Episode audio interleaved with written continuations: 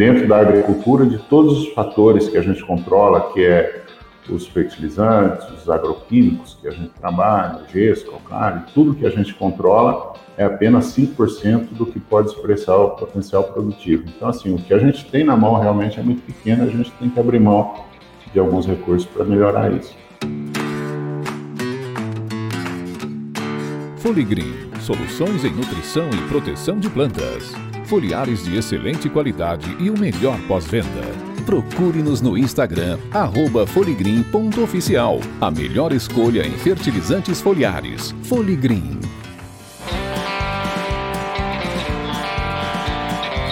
Adubeiros Raiz. A sua casa quando o assunto é adubo.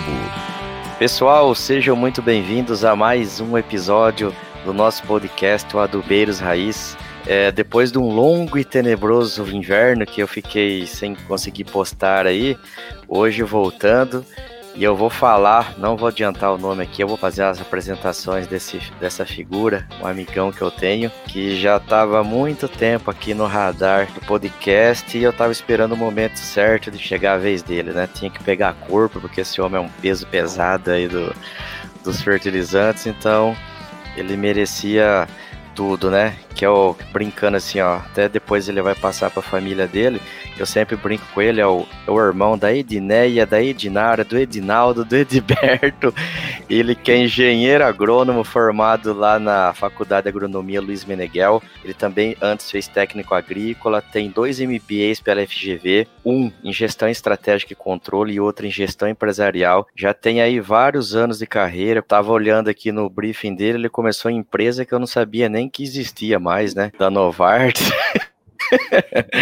Mas ele começou lá na Copacol, passou na Novartis, depois ele teve um longo período na Bung, onde a gente trabalhou juntos. Ele também trabalhou na Yara Fertilizantes, onde nós também trabalhamos juntos. Depois ele passou pela Eringer e já aí quase há quatro anos está na Agrícola Alvorada, hoje ocupando a cadeira lá de gerente de fertilizantes. Então, para quem já matou a charada aí, tô falando do meu amigo Edinarte César Barbosa. Que prazer ter você aqui, Edinartão. Ô Jefferson, é uma satisfação muito grande, igual dizia um amigo nosso, é uma satisfação inarrável.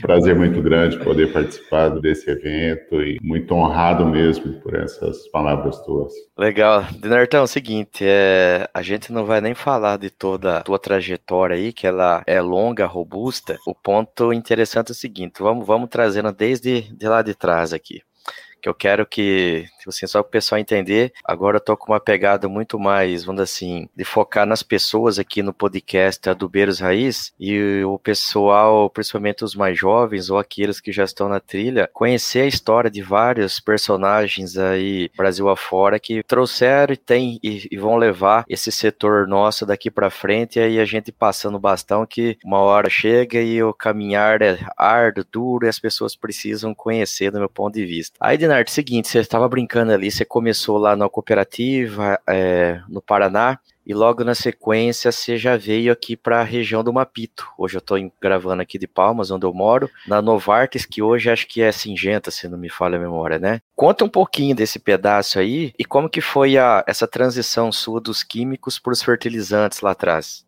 Jefferson, eu comecei, eu logo depois de, de formado, né, eu formei agronomia em 98, e logo depois de formado, eu fui trabalhar na Novartis. A Novartis era uma empresa que fazia poucos anos que tinha recém tinha sido formada também. É uma, uma fusão na época de químicos, estava começando as grandes fusões das empresas ali. Era uma fusão da Cibagai, né, é uma que sumiu aí do mercado também, uma fusão da Cibagai com a, com a ICI na época. E eu comecei com, como assistente né, da Novartis, trabalhando com, com atendimento a canal de distribuição. Na época aí era a Cevale, que eu trabalhava atendendo a Cevale na região oeste do Paraná.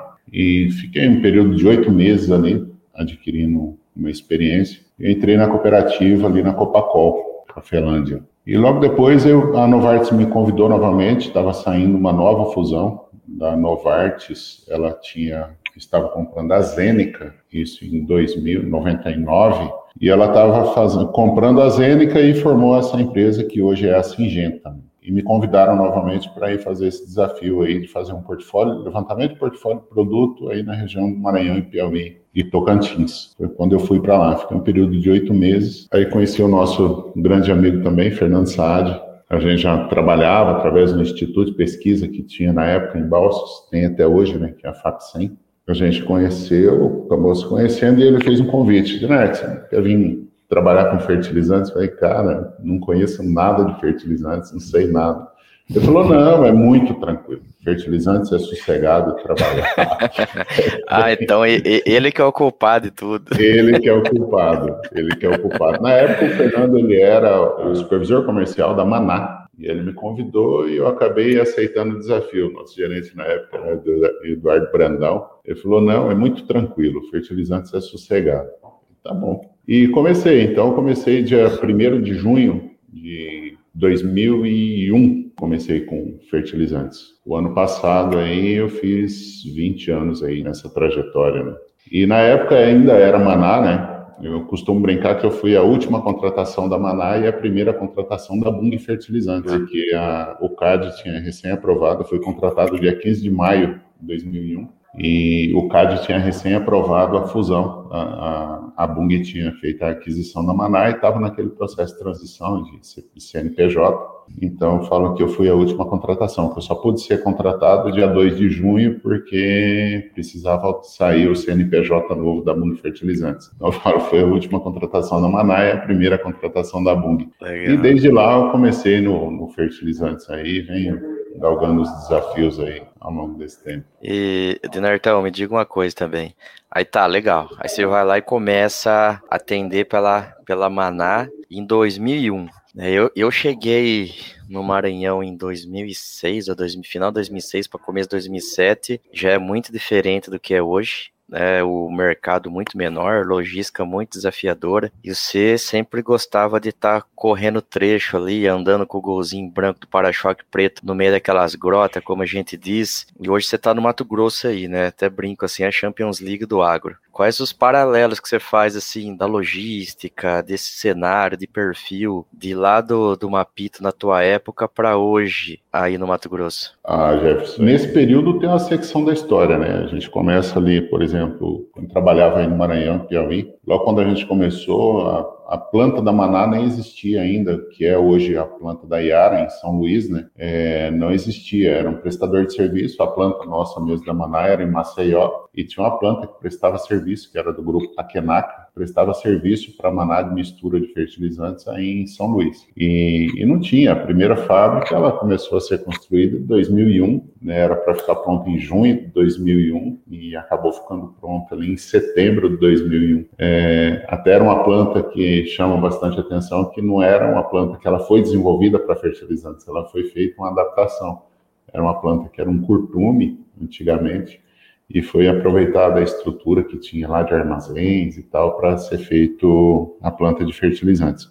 E foi quando começou, era tudo muito a dificuldade absurda no porto de São Luís, tinha apenas um berço, né, que operava nessa época, e São Luís é muito carente, tudo, tudo chegava quase por navio e prioridade principalmente para minério, né? Então tinha, não foram uma, duas vezes que atracava o navio de fertilizantes para descarregar no porto e o navio tinha que desatracar porque tinha chegado um navio de minério e tal e ele não podia pegar fila. Então assim, muito transtorno. Né? A questão logística nem se fala, né? Você pega Piauí, tinha só o trajeto ali que era a, a BR que cruza ali mesmo, de, que vem de Brasília, que cruza o Piauí e sobe ali. O restante era tudo estrada de chão, né? Piauí nessa época fazia 12, 15 mil toneladas de fertilizantes, era um volume muito, muito Caraca. de fertilizantes. Tinha quatro ou cinco produtores, que estão ali hoje ainda, né? Que era o. o, o seu Cornelius. O seu. Não, não, o seu Cornelius veio depois. Ali tinha o Zezão, é, só para você ter ideia, você conhece bem o trajeto ali, né? Tinha o, o Zezão, condomínio Boa Esperança,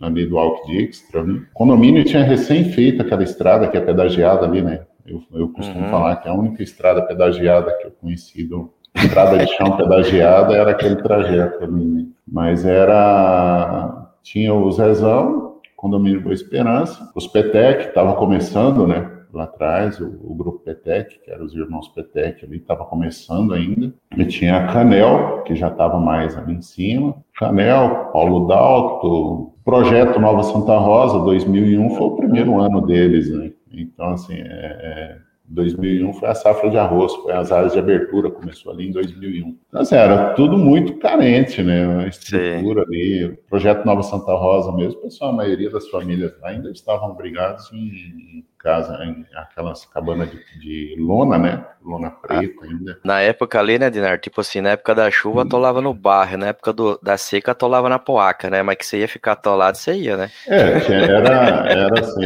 eu eu brinco até hoje do kit cerrado, né? O kit cerrado era um par de botas sete légua, um facão, 15 metros de corda, um pacote de bolacha, água e sal, uma garrafa térmica e uma lanterna, né? Porque...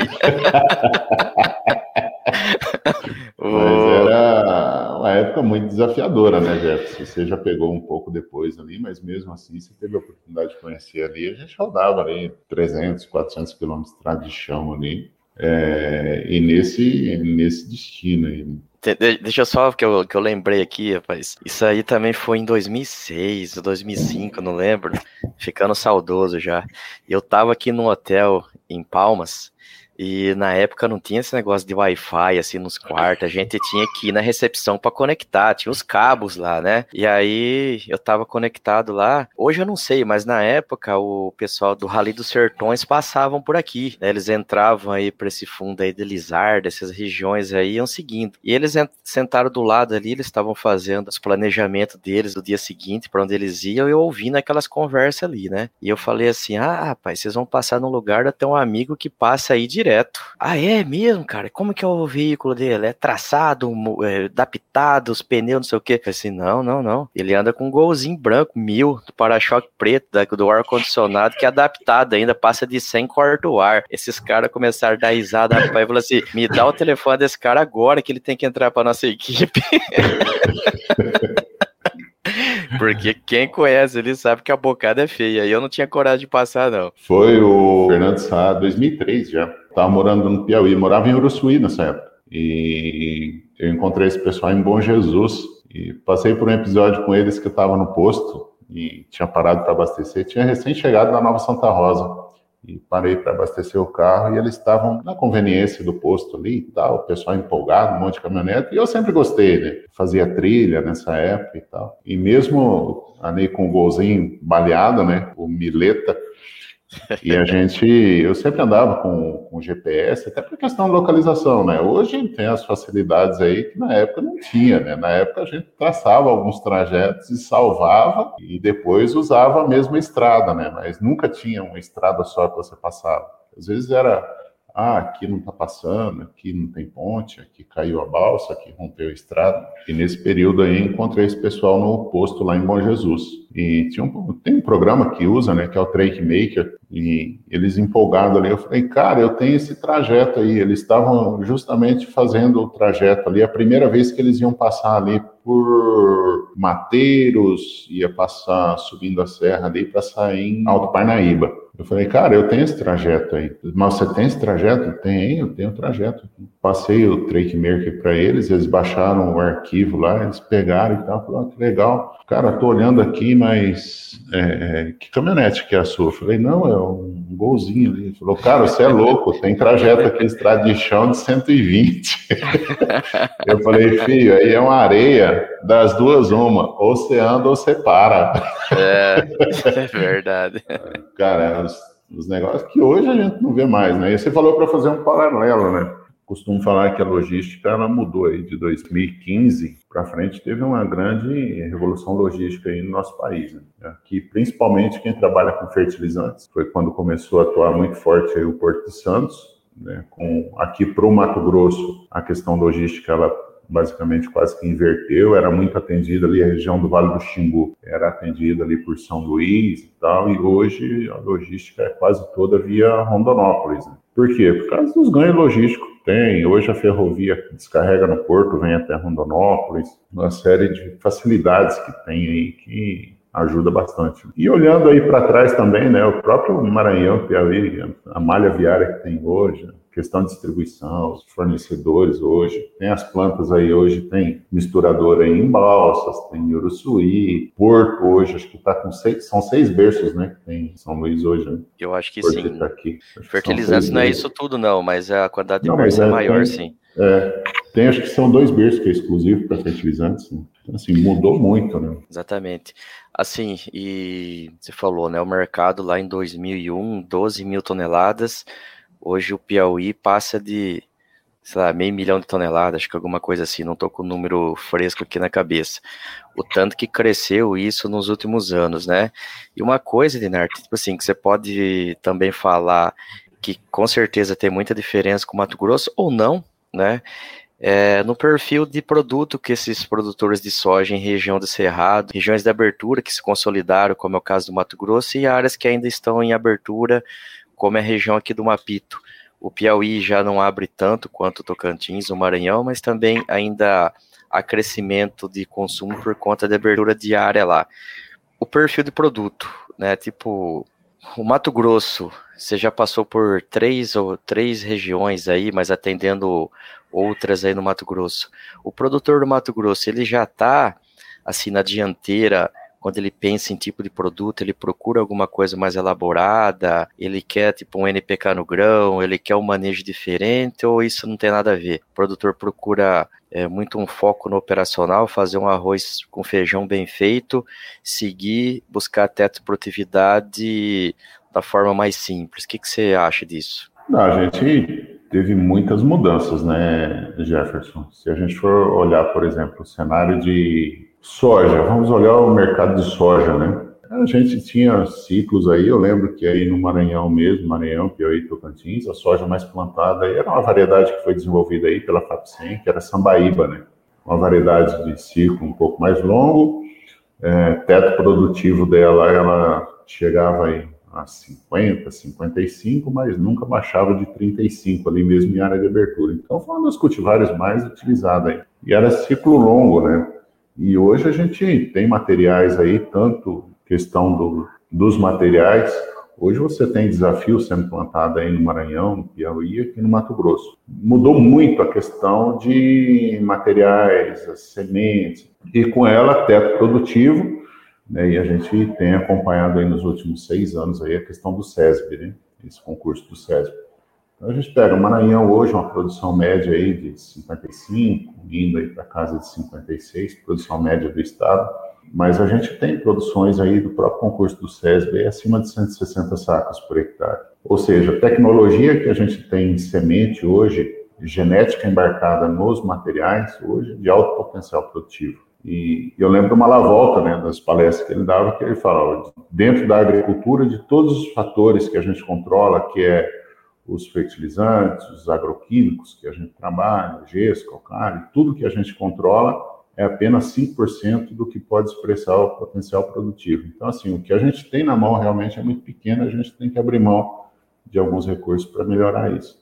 E fertilizantes não é diferente, né? Ele uhum. mudou muito. A gente saiu do 01818 e o Super Simples e KCL que tinha lá atrás. Aí no Maranhão mesmo, quando eu trabalhei de. Eu lembro, acho que foi dois, a safra 2005, 2003 ou 2004, não sei. É, 35 mil toneladas, quase que 20 mil toneladas, era 022412. A mistura ali de MAP, Simples, KCL, tinha um teor bom de cálcio e usava como micro ali o FT Alto ou o New Centro-Oeste.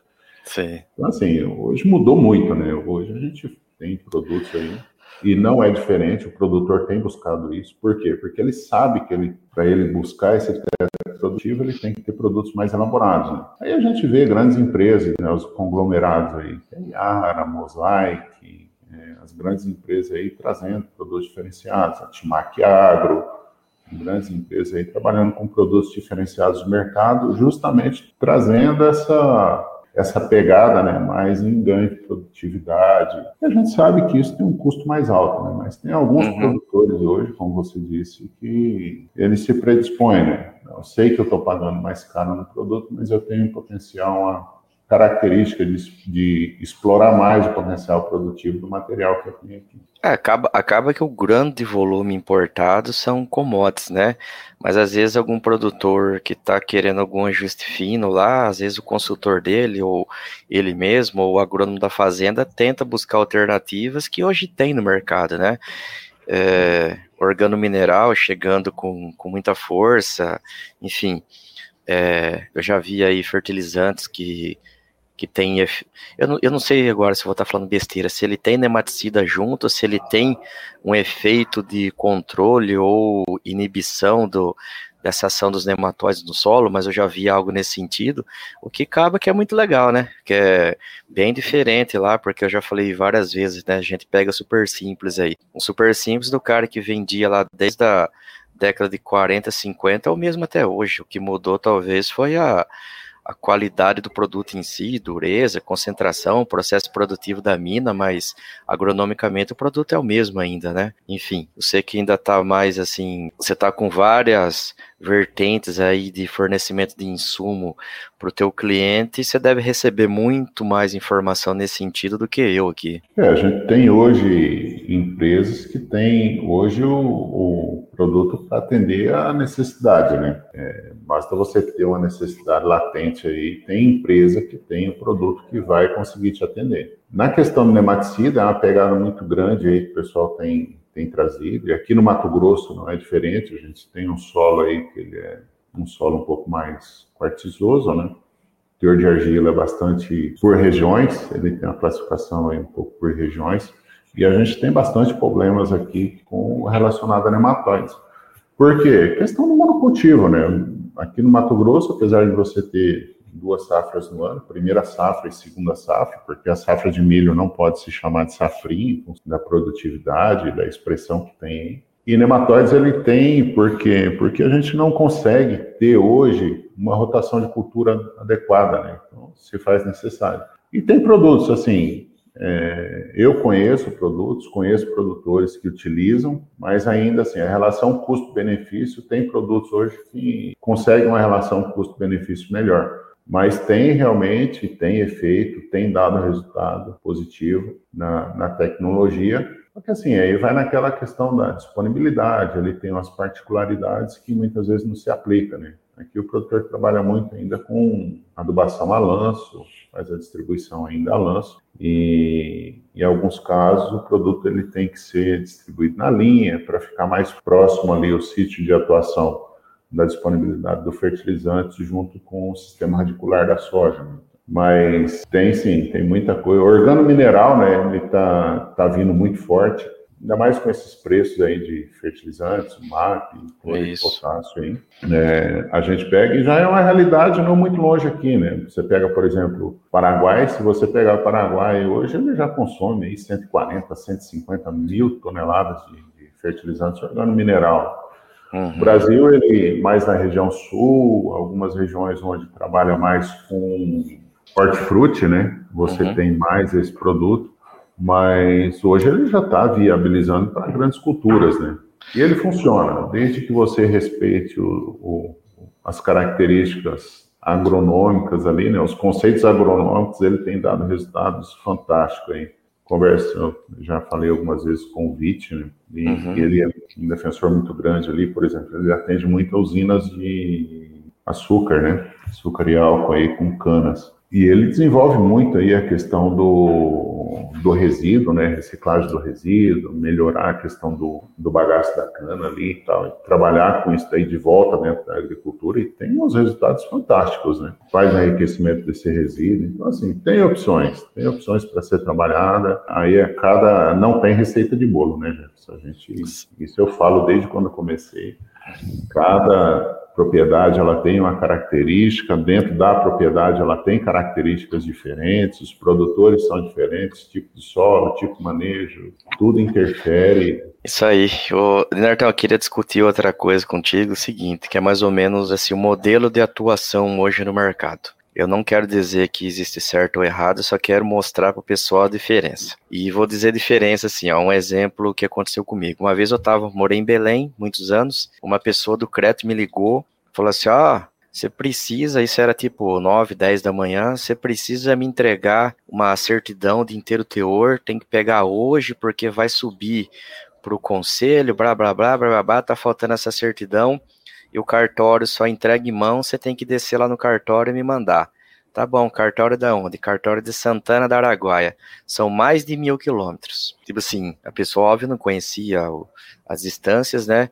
Só que no dia a dia nosso de trabalho, essa era a realidade. Era, tipo assim, poucas pessoas para atender uma área geográfica muito grande, que como você fez um comparativo antes, o mercado do Piauí, em 2001, 12 mil toneladas, hoje mais de, de meio milhão. Então, assim, a gente tinha que ocupar sozinho todo aquele espaço, até porque senão a conta do custo de ter várias pessoas ali não fechava e era, era essa dinâmica, essa porrada. Quando a gente ia para convenções de empresa, né, a gente ia conversar com o pessoal de outras regiões, os caras falavam assim: não, eu durmo em casa todo dia. Meu raio de atuação é 100 quilômetros de casa. Eu falava, caraca, velho, 100 quilômetros eu não chego nem, nem no primeiro cliente para atender, né? E, e hoje as áreas de abertura, é, região de fronteira, diminuiu muito, mas ainda tem muito dessas coisas, né? E o que eu percebo, assim, que às vezes a galera mais jovem, ela não tá muito afim de encarar isso tudo, né? De se de se ausentar às vezes de casa, quem já tiver família, geralmente é recém-formado não tem, mas é uma coisa assim que hoje o pessoal consegue escolher muito mais e que na nossa época não tinha muito não, filho. era isso que tinha e pau na máquina. O que, que, que, você vê assim, de tudo que a gente fez lá atrás, de como está o modelo hoje, o que, que você poderia discorrer disso? É, mudou, mudou da água para o vinho, né, Jefferson? Eu lembro na época, logo quando eu fui aí, o, nessa primeira entrevista que eu fiz com o Brandão na época, e a realidade era essa, né? Você pegava, por exemplo, ah, vai morar em Balsas, mas tinha endereço físico, né, de, de em Balsas, porque vinha para casa uma vez por semana, uma vez cada dez dias, se fosse necessário. E atendia ali o sul do Pará, todo o Maranhão, Piauí, norte do Tocantins, vinha até Gurupi, norte. Andava durante o dia, e fazia as coisas que tinha que fazer, pedido. Nessa época a gente passava por fax, né? Então, você ter ideia. Então, passava tirando os pedidos durante o dia e à noite passava os fax dos pedidos que você tinha tirado. Eu estava no finalzinho já, daí 2000, 2001, 2002. Uma realidade completamente diferente do que a gente tem hoje, né? Hoje você pega, por exemplo, dentro da agrícola alvorada, hoje a gente tem atuação aqui em quase toda a região sul e vale. Hoje a gente, a Agrícola Alvorada está indo aí para 13 filiais e a gente tem o Vale aí, por exemplo, região de Querência, Confresa, São José do Xingu, Santa Cruz do Xingu. A dificuldade, porque a molecada que está formando hoje, eu quando eles me chamaram para ir para o Maranhão, nem pensei duas vezes, né?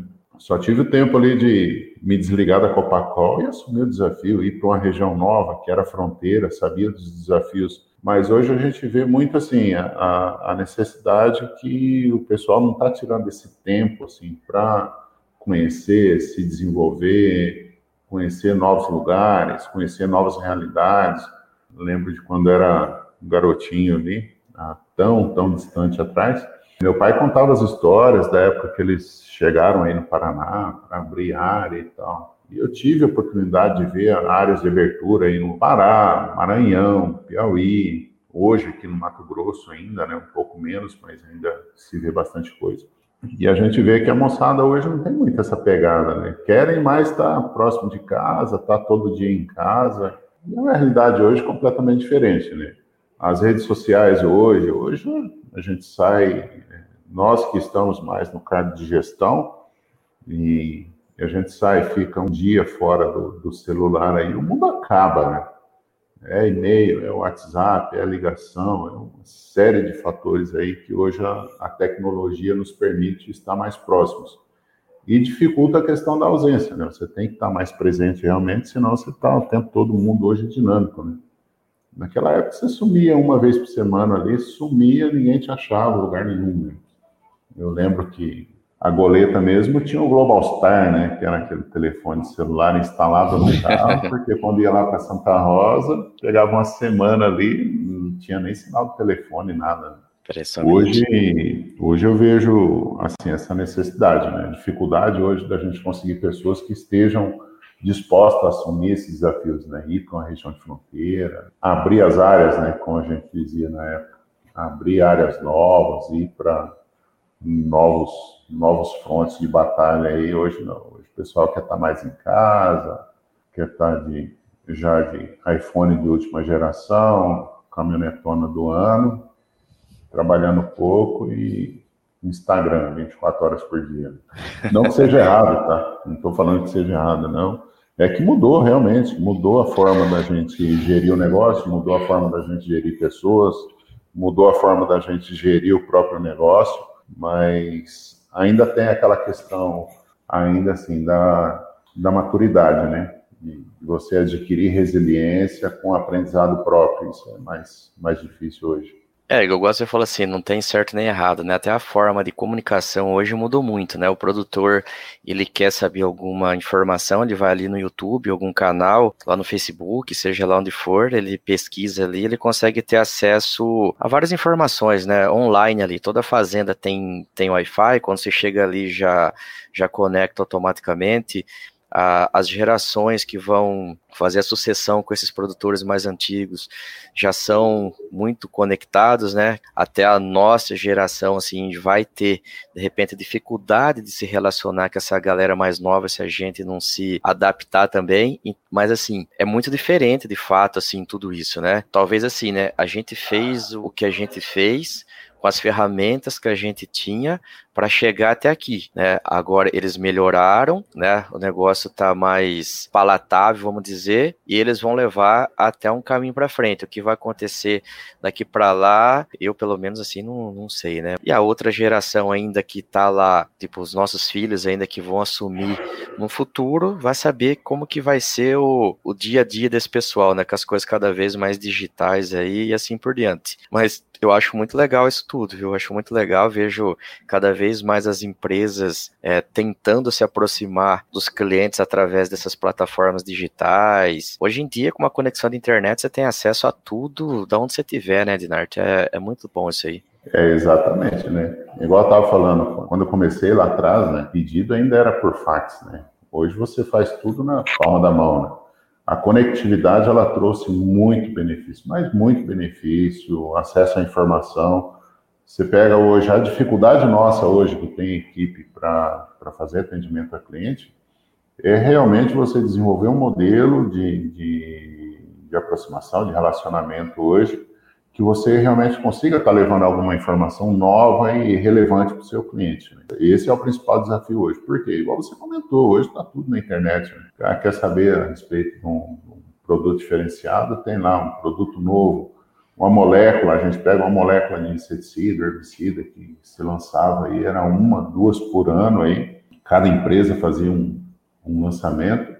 Hoje você pega aí o um número de moléculas novas, de trabalhos novos, produtos novos que estão sendo lançados aí, é quase que no dia a dia. Então, hoje, assim, a, a, a dificuldade hoje é você realmente ter acesso à informação de conteúdo que você consiga somar isso para o teu produtor. E como que a gente está conseguindo fazer isso hoje? Através da conectividade, né? Você tem vários, diversos programas aí hoje de você ter esse acompanhamento direto na fazenda. Os dados hoje, eles são monitorados quase que online, né? o que está sendo feito no campo, você tem acesso remoto de outros lugares. É, então, assim, isso é interessantíssimo. Né? Igual você falou, para a nossa geração, assim, é, é, difícil a adaptação. Mas essa turminha nova que está vindo aí, cara, os caras têm um desempenho fantástico. No final do ano eu estava em Goiás e conversando com um, um, rapaz que ele é agrônomo também, trabalha na fazenda com o pai dele, está nesse processo de sucessão, o pai está passando o processo de gestão para o filho, e ele não, com um, um, iPad ali na mão, ele não, eu faço aqui, ó, Aí, não, vamos ver da análise do solo. Pô, as análises de solo, tudo ali, vamos ver como que está a questão de recomendação, como que está o manejo que você está fazendo, quais são os materiais, tudo na palma da mão. Então, antes a gente ainda tinha os bloquinhos de anotação, né? Hoje está tudo na palma da mão, muito digital. E assim, hoje, é, qual é a dificuldade profissional? Hoje, dentro da, da nossa área, é justamente isso, né? Você levar uma informação que seja realmente relevante para o processo produtivo, uma discussão nova, um olhar mais diferente sobre o manejo que está sendo feito, isso que é mais, mais trabalhoso hoje. Mas também não, não muito diferente, né? A carga de trabalho que traz hoje, não o braçal como a gente fazia na época, mas ela saiu mais do esforço físico, mais para o esforço hoje, que é o, o tecnológico, né? Nertão, eu sei que a gente poderia ficar uma semana conversando aqui. Né, o... Você nem entrou nas historinhas? Não, eu, eu, eu, eu, eu, não, eu não vou entrar nas historinhas em respeito à luta. eu, eu, vou contar só mais, eu vou contar só mais uma que eu lembro aqui, direto, né? Para quem não conhece o Ednardo pessoalmente, eu vou tentar só dar uma informação aqui para vocês conseguirem visualizar. Ele consegue pegar um prato, com ele do lado de cima, ele pega com a mão assim, o prato inteiro, abraçando a volta do prato e erga o prato. Então você faz a regrinha de três, né, para saber a altura desse bicho. E como ele falou que antes ele era ele fazia motocross, esses troços aí, e ele comprou todas as parafernárias lá, coturno, a roupa, não sei o que, e tinha que comprar o capacete. A porra e aí, capacete. Aí ele, aí ele ia, ele ia cotar e não achava a medida desse aí. Os caras falaram, ah, liga na fábrica, né? E faça customizado lá. Diz que ligou, o vendedor falou, ah, não é bem assim que, que a gente tem que fazer o molde, mas só pra gente ter uma base. Tem uma trena aí, é, tira a medida do queixo até a testa. Aí ele falou, ah, tanto centímetro. Mede a circunferência da cabeça aí, ah, tantos centímetros. Demora um pouco, o cara faz os cálculos ali, aí o cara, ué, tua cabeça é quadrada?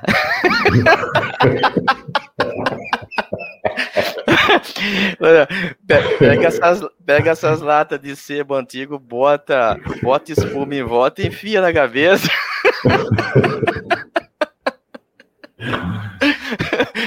Tanto é que depois ah. ele parou, parou com o ramo de motocross, conseguiu vender tudo, né, Dinardo? Vendeu a moto, vendeu a roupa, vendeu o coturno, só não achou comprador pro capacete, né? Cara, essa história do, do capacete foi muito, muito massa. Não achava, a época foi, era, aqui era a BF que fazia, né? Ficava, a sede ficava em São Paulo. Os caras fizeram sob medida, cara. Não tinha o tamanho máximo que ele vai até os 60, né? O mais comum, assim, 90% dos capacetes comercializados vai até os 58. Alguns casos 60 e 60 era o número maior. E eles tiveram que fazer uns 62 para mim. É. e não tinha mesmo. E, e foi bem assim mesmo, vendi tudo, moto, o equipamento todo, só fiquei com o capacete de lembrança, né? Que não, não achava. Mas eu consegui passar ele para frente e deu certo depois. Eu tinha um colega nosso, mas eu não vou falar o nome dele porque ele magoou.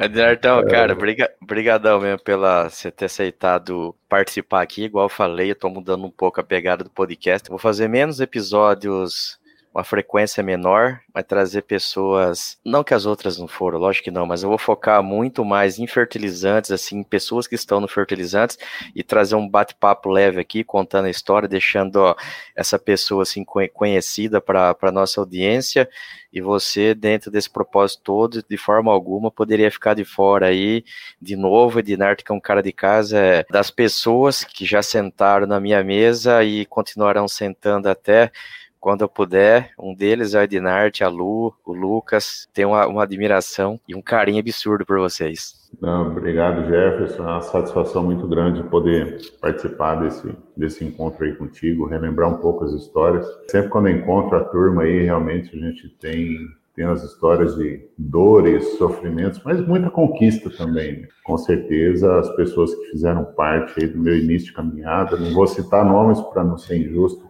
com alguns aqui, que são muitos. Conheço pessoas aí do Brasil todo, e para não, não ser injusto com alguns aqui, mas queria agradecer você por esse espaço e agradecer principalmente as pessoas que têm me auxiliado no tempo todo, né? principalmente a minha esposa, Luciana, que tem me acompanhado aí desde 2002, quando a gente começou a, a namorar em 2003, e está comigo, uma guerreira, uma leoa aí para nos defender também e o nosso filhão Lucas crescendo aí em graça e sabedoria. Eu só tenho que agradecer, agradecer pelas pessoas que Deus colocou no meu caminho, que me auxiliaram, pessoas que eu mantenho um relacionamento saudável, grandes amigos que foram feitos aí, que eu tenho aí no mercado de fertilizantes. E agradecer por esse momento aí que até emociona um pouco aí, porque realmente é uma. Volta uma fita, né? Uma fita cassete aí. Hoje, na era do DVD, volta uma fita cassete aí no tempo. Né? Mas obrigado mesmo, Jefferson. Pessoal, obrigado para quem ficou até aqui. É, para quem quiser acompanhar as postagens, né, pode ir lá no meu Instagram, que eu vou estar tá fazendo a divulgação desse episódio lá, com link, com tudo, lá no arroba eu, Jefferson, com J2Fs de faca, underline Santos.